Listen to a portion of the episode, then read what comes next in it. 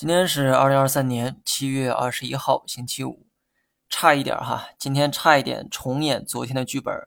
好在下午尾盘呢有一定的拉升，让最后的收盘看着没那么糟心。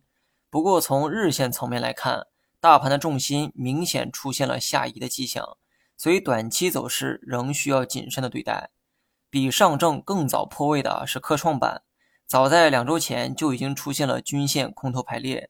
短线风险自然也高于主板，不过以上呢都是从短线交易层面给的结论。长期看，我个人比较看好科创板和创业板的价值。站在时代转型的这个窗口，未来的经济增长空间一定是科技创新，而这两个板块就承载着这一切。重点是目前的估值啊还很便宜，奔着长线去买肯定没有问题哈，但没有做长线的耐心和能力之前。千万不要高估自己哈！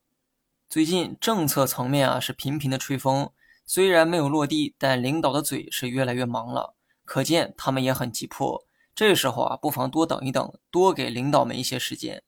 回到大盘的技术面，重心已经明显的下移。虽然长期看目前的位置非常具备性价比，但短线走势仍没有企稳的迹象，连五日线都拿不下，谈何企稳呢？